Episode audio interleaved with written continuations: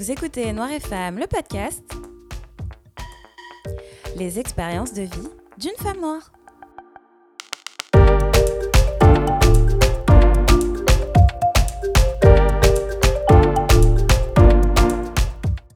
Merci de me retrouver pour ce troisième épisode de la saison 2 de Noir et Femme.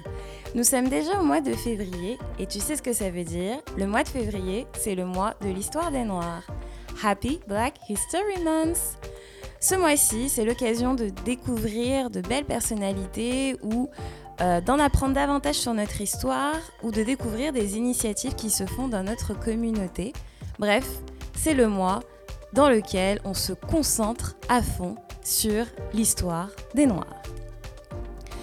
Aujourd'hui, j'ai décidé d'aborder un sujet assez sensible dans la communauté et qui me touche particulièrement, c'est celui de la monoparentalité.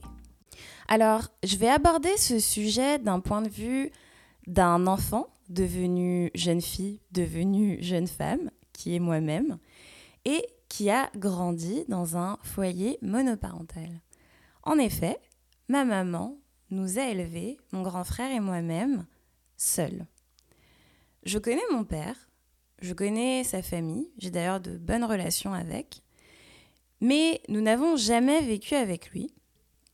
Il n'a pas participé à notre éducation, il ne nous a pas élevés, il n'était pas présent. Ma mère, c'était donc également mon père. D'ailleurs, je porte le nom de famille de ma mère. Niveau éducation, ma mère a fait un très bon travail, sans prétention. Elle a su nous transmettre des valeurs, une culture et une éducation finalement exemplaire. Dans le sens où, en fait, on ne lui a jamais manqué de respect, on ne lui a jamais fait honte. Elle nous a bien élevés. En fait, je pense que comme beaucoup de femmes noires, mères célibataires, elles voulaient s'assurer que même si elle élevait ses enfants seule, au moins elle les élevait bien. J'ai jamais vraiment connu la véritable raison de la séparation de mes parents. Je sais juste que le souvenir le plus lointain que j'ai en tant qu'enfant de la vision euh, du foyer dans lequel j'ai vécu, c'était toujours mon frère, ma mère et moi. Il n'y avait jamais mon père. Nous n'avons jamais vécu à quatre. Financièrement, évidemment, c'est ma mère qui assumait tout, toute seule, avec un salaire de ce qu'on appelle SMICARD, c'est-à-dire euh, avec le salaire minimum. Dieu merci, j'ai une grande famille. Ma mère avait dix frères et sœurs. Et donc, de temps en temps, euh, certains d'entre eux lui venaient en aide financièrement. Et d'ailleurs, euh, quand nous étions enfants, mon frère et moi, on allait régulièrement en vacances en Martinique. On passait euh, tout l'été euh, en Martinique, alors que ma mère n'avait pas les congés bonifiés.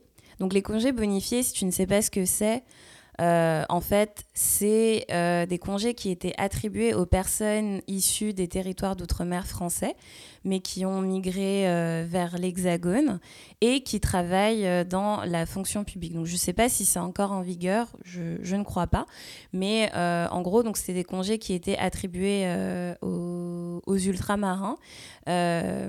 Euh, qui leur permettait en fait de pouvoir euh, rentrer sur leur territoire tous les trois ans avec euh, toute leur famille. Ma mère, étant donné qu'elle ne travaillait pas dans la fonction publique, n'avait pas le droit à ses congés bonifiés. Et pourtant, on a eu la chance en tant qu'enfant de connaître la Martinique, d'y aller régulièrement pendant les étés. Et donc pour ça, je suis vraiment reconnaissante envers ma maman.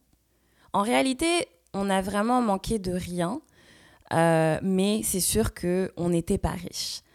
On a grandi en HLM, ma mère n'a jamais été propriétaire, elle a travaillé 30 ans dans un supermarché, un boulot qu'elle euh, n'aimait pas, mais qu'elle a gardé pour s'assurer que nos deux bouches soient toujours nourries, euh, que nous ayons toujours de quoi nous vêtir et qu'elle puisse toujours payer son loyer et ses factures.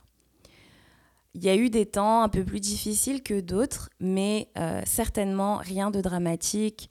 Nous n'avons euh, jamais vu les huissiers euh, à la porte, le téléphone, l'électricité ou l'eau ou le gaz n'a jamais été coupé parce qu'on n'a pas payé la facture à temps ou quoi que ce soit.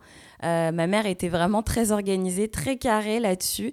Et d'ailleurs, c'est quelque chose qu'elle m'a transmis parce que euh, moi, je suis très à cheval sur euh, le paiement de mes factures. Il faut que ce soit fait en temps et en heure. Merci, maman. Je n'ai jamais eu de beau-père parce que je pense que ma mère voulait vraiment séparer sa vie de mère et sa vie de femme. Je le sais qu'elle a eu des fréquentations, qu'elle a eu des amants, mais ces hommes-là n'ont jamais passé le pas de notre porte en fait, et n'ont certainement jamais euh, dormi à la maison.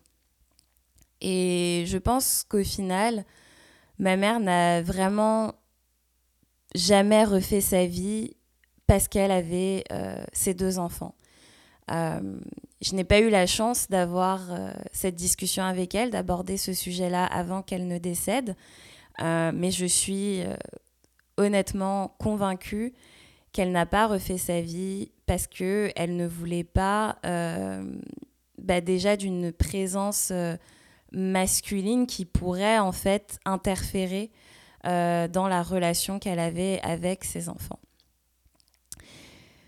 Et finalement, en fait, quand je décris ma mère, je me rends compte que euh, elle a toujours résisté aux épreuves de la vie, elle s'est toujours battue pour nous offrir une vie décente, qu'elle a toujours en fait tout sacrifié pour nous, ses enfants, et qu'en fait, ma maman, elle incarnait parfaitement l'image de la femme potomitan. Alors si tu ne sais pas ce qu'est la femme potomitan, c'est vraiment le pilier euh, du foyer, ça représente vraiment la structure, euh, le cœur, le pilier du foyer, ce sur quoi en fait euh, la famille repose. Et ça désigne notamment ces, ces, femmes, ces mères surtout, célibataires antillaises. Et à ce sujet, en fait, pour te remettre dans le contexte, en Martinique, 41% des foyers sont dits monoparentaux. Euh, donc 41% sur le territoire de la Martinique versus 15% pour la France hexagonale. Donc euh, pour te donner les chiffres, la population de la France hexagonale, c'est environ peut-être maintenant 67-68 millions d'habitants, versus l'île de la Martinique qui est à 380 euh, 000 habitants environ.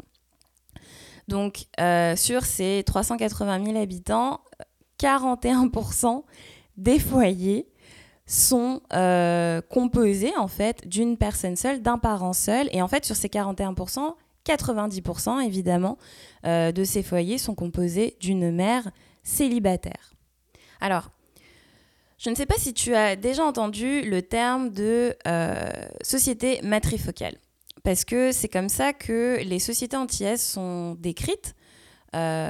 En général, ce sont des sociétés matrifocales. Donc, c'est-à-dire que ce sont des sociétés dans lesquelles le rôle parental est assuré uniquement par la femme, donc par la mère.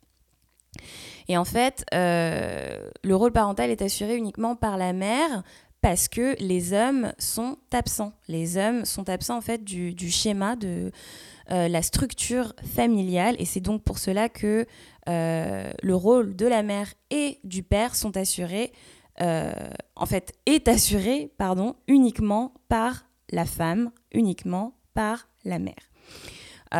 Il y a aussi cette communauté, en fait, parce que oui, on a la mère dans le foyer nucléaire qui assure directement l'éducation de ses enfants, mais elle est également aidée par ses sœurs ou par sa mère, donc les tantes et les grands-mères des enfants interviennent aussi dans, dans l'éducation. Euh, et c'est pour ça aussi qu'on parle de, de matrifocalité. C'est oui, il y a la mère qui est au centre, mais il y a aussi en fait toutes ces autres femmes qui sont euh, au centre euh, de l'éducation de, de l'enfant, en fait, qui participent, qui sont impliquées dans l'élevage des enfants. Tandis que les hommes, eux, sont, absents de, de ce schéma-là, de cette structure-là. Ils ne sont pas absents de la société en elle-même, mais ils sont absents euh, de euh, la structure familiale en elle-même. Et en fait, d'ailleurs, dans les préjugés sur euh, les Antillais, on a d'un côté donc cette femme, cette forme potomitan qui incarne la, femme battante, courageuse, qui se sacrifie, qui fait tout pour ses enfants, qui élève ses enfants seule, euh, qui incarne une, force, une, résilience. Euh, et d'un autre côté, on a euh, l'homme antillais, absent et volatile. Alors on pourrait dire, oui, ce sont des préjugés, euh, ce sont des généralités sur euh, l'homme et la femme antillais, mais que euh, ce, n'est pas vrai, enfin que ça s'applique à certaines personnes et pas d'autres. Évidemment, ça ne s'applique pas à tout le monde. Mais moi qui te parle, pour le coup, j'avais une maman femme potomitan et j'ai un père absent et volatile. Donc pour le coup, euh, moi, ce préjugé-là, ben, il s'applique vraiment euh, à moi et euh, à mes parents. Mais le but, finalement, c'est de déconstruire ces préjugés et de savoir d'où ça vient, de savoir quelle est l'origine de la forme potomitan, quelle est l'origine de l'homme absent et volatile, d'où ça vient, parce que finalement, ce ces préjugés ne, se sont pas construits sur rien, ne se sont pas construits à partir du vide. Il y a euh, des, causes euh, qui ont eu ces conséquences-là. Et donc, j'ai euh, mené des, des, petites recherches et je suis tombée sur un dossier que je te recommande vivement, rédigé par Corinne Mincé-Caster, professeure à la Sorbonne, qui s'intitule Origine de la forme potomitan, évolution et limites, et qui a été écrit pour Pluton Magazine. Alors, dans ce dossier, Corinne Mincé-Caster euh, revient sur les possibles origines donc du phénomène de la forme potomitan et euh, de l'homme absent. Et elle revient notamment sur le mythe du viol fondateur et de ses conséquences. Alors, le mythe du viol fondateur, euh, c'est une euh, notion qui a été évoquée dans euh, le discours antillais, écrit par Édouard Glissant en 1981, et dans lequel il écrit ceci. Dans l'univers absolument fou du bateau négrier, là où les hommes déportés sont annihilés, physiquement, la femme africaine subit la plus totale des agressions qui est le viol quotidien et répété d'un équipage de marins rendus déments par l'exercice de leur métier. Après quoi, au débarquer sur la nouvelle terre, la femme a sur l'homme un inappréciable avantage, elle connaît déjà le maître. Alors par rapport à ce mythe du viol fondateur, on peut entre autres se référer à Mulatresse Solitude, qui euh, est né du fruit d'un viol de euh, sa mère, donc, qui était euh, une femme africaine déportée et qui a été violée sur un bateau négrier par un marin blanc et qui, par la suite, donc, a donné naissance à celle qu'on surnommera plus tard mulatresse solitude. Par la suite, dans son analyse, l'autrice, en fait, explique que euh, très rapidement, une fois arrivée donc euh, sur euh, les colonies, la femme noire va développer en fait une résistance au fait de donner naissance à des esclaves. Parce qu'en plus d'être utilisée comme travailleuse dans les champs ou comme travailleuse domestique au sein des foyers esclavagistes, elle est également chargée de fournir une descendance d'esclaves. Euh, évidemment, on est d'accord que des enfants, ça se fait à deux. Donc l'homme noir est lui aussi euh, utilisé en tant que géniteur. Mais ce qu'il faut savoir, c'est que durant la période esclavagiste, l'esclavage se transmet par la mère. Et donc, euh, c'est elle qui euh, donne naissance à des esclaves. Donc même si l'enfant est issu euh, d'un viol d'un maître euh, blanc, l'enfant va naître esclave quoi qu'il en soit puisque sa mère a la condition d'esclave. également, ce qu'il faut savoir, c'est que le, le, père esclave, donc euh, l'homme noir, n'a aucun droit de paternité sur cet enfant. Et ceci, en fait, est attesté euh, par euh, le Code noir. Donc, finalement, l'homme noir n'est que le géniteur d'une lignée d'enfants esclaves à qui il ne peut rien transmettre si ce n'est son capital physique. Un passage que j'ai retenu particulièrement euh, du dossier, c'est euh, celui-ci. Dans cette expérience insoutenable d'une conjugalité et d'une maternité, vécue dans la violence et le refus, le chemin tracé pour survivre ne pouvait l'être que dans une résistance et une résilience à toute épreuve. Tenir debout pour surmonter la triple adversité des amours intermittentes ou impossibles, de la maternité malheureuse et de l'impuissance des hommes esclaves on peut y retrouver la trace d'un des traits définitoires de la forme potomitan, la résistance à toute épreuve en contexte d'adversité. Alors je sais, je remonte loin dans l'histoire, mais je veux que tu comprennes que des actes perpétrés durant des siècles et des siècles ont encore des conséquences sur nos êtres aujourd'hui. De plus, en réalité, lorsque l'esclavage a été aboli, personne n'a inculqué à ces nouvelles personnes libres, à mes ancêtres, comment faire famille. Donc, l'attitude de la femme protectrice, résistante, qui se sacrifie pour ses enfants est restée. Quant à l'absence de l'homme et la volonté de ne plus vouloir répondre à aucune autorité est restée. Et ce sont des choses qui se sont transmises de génération en génération. Pour en revenir au cas de ma mère, au-delà d'être euh, le pilier euh, du foyer nucléaire, c'était aussi le pilier de la famille.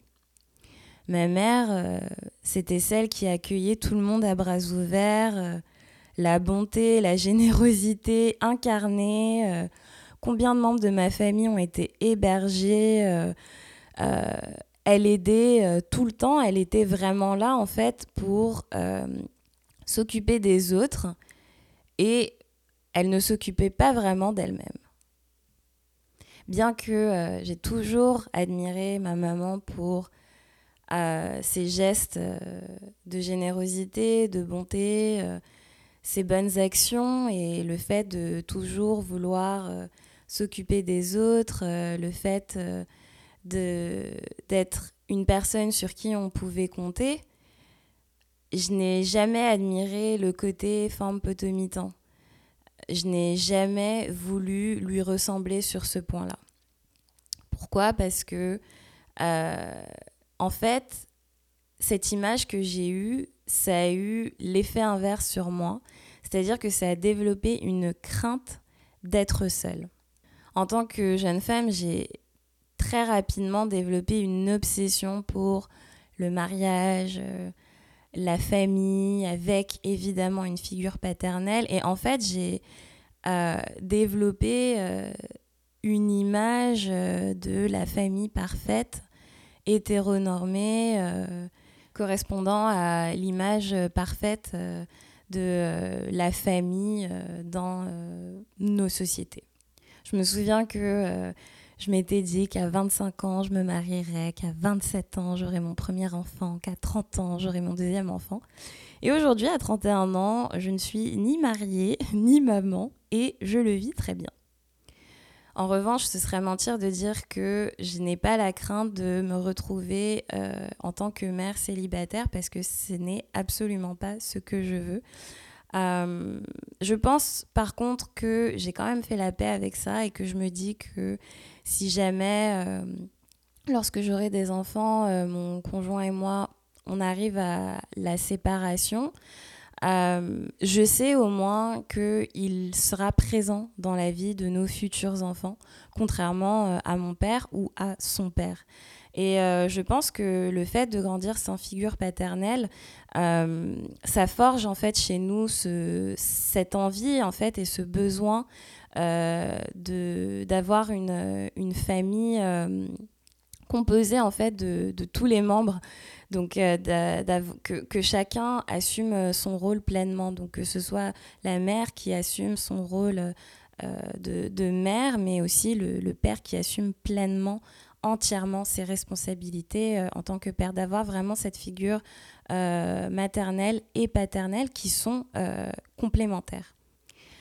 Aussi, je voulais ajouter un petit mot sur la parenté parce que je, pense aussi que le système euh, matrifocal euh, a quand même aussi euh, des, bons points, notamment le point de la communauté. Donc, c'est-à-dire que oui, on a la mère qui est au centre du foyer, mais elle est aussi accompagnée de de sa communauté, euh, donc de ses sœurs, euh, de ses cousines, euh, de, de sa mère, de, de, ses propres tantes à elle.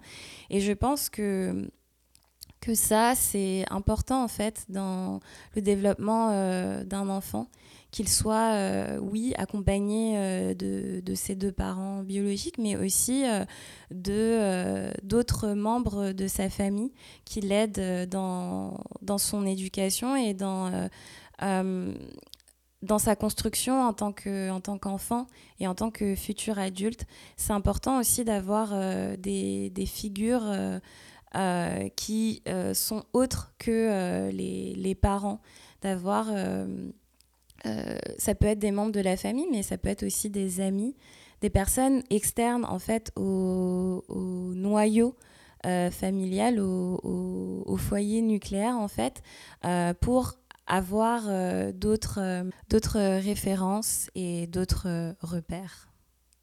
Pour conclure, je voudrais juste dire que lorsqu'on a grandi dans un foyer monoparental avec cette fameuse forme potomitan, bah, lorsqu'elle décède, malheureusement, c'est le foyer qui part avec elle, puisque c'était elle le pilier, c'était elle la structure. Donc, tout se déconstruit.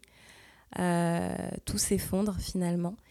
Euh, et euh, je l'ai vécu puisque j'ai perdu ma maman il y a déjà près de 7 ans. Et au-delà du, choc que ça a été, c'est vraiment un bouleversement. puis je me suis littéralement sentie orpheline lorsqu'elle est décédée parce que ma mère, c'était mon père. Et autant j'en ai jamais voulu à ma mère de nous avoir élevés seuls. Parce que comme je le dis, euh, sa monoparentalité, elle ne l'a pas choisie, elle l'a subie. Autant euh, j'en ai voulu euh, longtemps à mon père d'avoir été absent.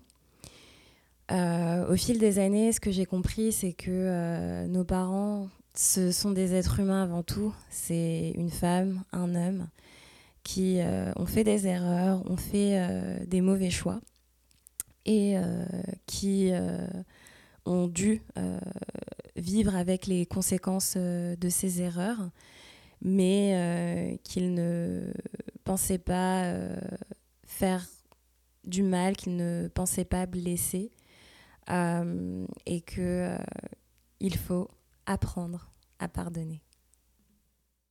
Merci d'avoir écouté cet épisode. J'espère qu'il t'a plu et qu'il t'a invité à la réflexion. N'hésite pas à mettre 5 étoiles sur Spotify et Apple Podcast. Et n'oublie pas, être noir et être femme, ce n'est ni un choix, ni une fatalité, mais une chance et un bienfait. Prends soin de toi et à bientôt